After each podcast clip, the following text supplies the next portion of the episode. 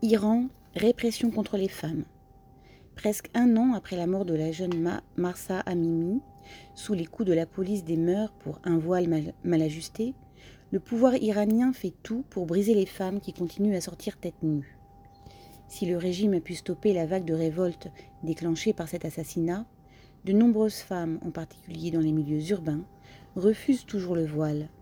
Depuis le début de l'été, les autorités judiciaires condamnent à des soins psychologiques entre guillemets obligatoires celles qui résistent. Célèbre actrice iranienne affichant sa solidarité avec les femmes d'Iran, Afsaneh Bayegan est apparue tête nue à plusieurs reprises sur son fil Instagram et lors d'une cérémonie publique. Un tribunal vient de la condamner à deux ans de prison avec sursis et à l'obligation de se rendre une fois par semaine dans un centre psychologique pour, traiter son trouble mental de la personnalité antifamiliale, fermez.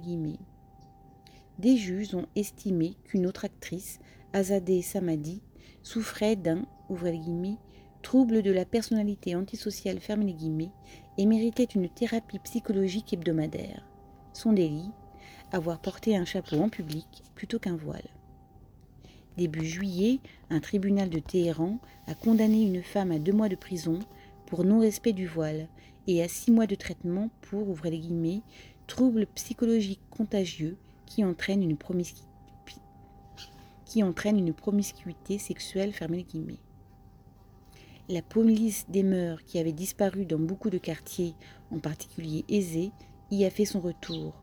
Elle multiplie les sanctions contre celles qui résistent, lourdes amendes, envoi de SMS aux femmes repérées sans voile au volant, confiscation du véhicule, pression sur les employeurs pour les faire licencier, refus de soins à l'hôpital pour celles qui désobéissent, fermeture de commerce autorisant les femmes dévoilées, fermées, point de suspension.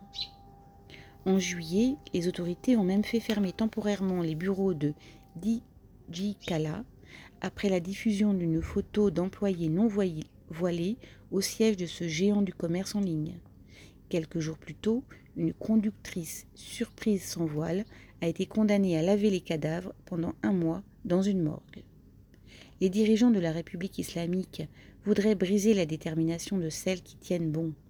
Ils s'acharnent d'autant plus sur elles que l'inflation, les pénuries, le retard de paiement des salaires et, en ce mois d'août, les incendies, la sécheresse ou la canicule rendent insupportable la vie des classes populaires.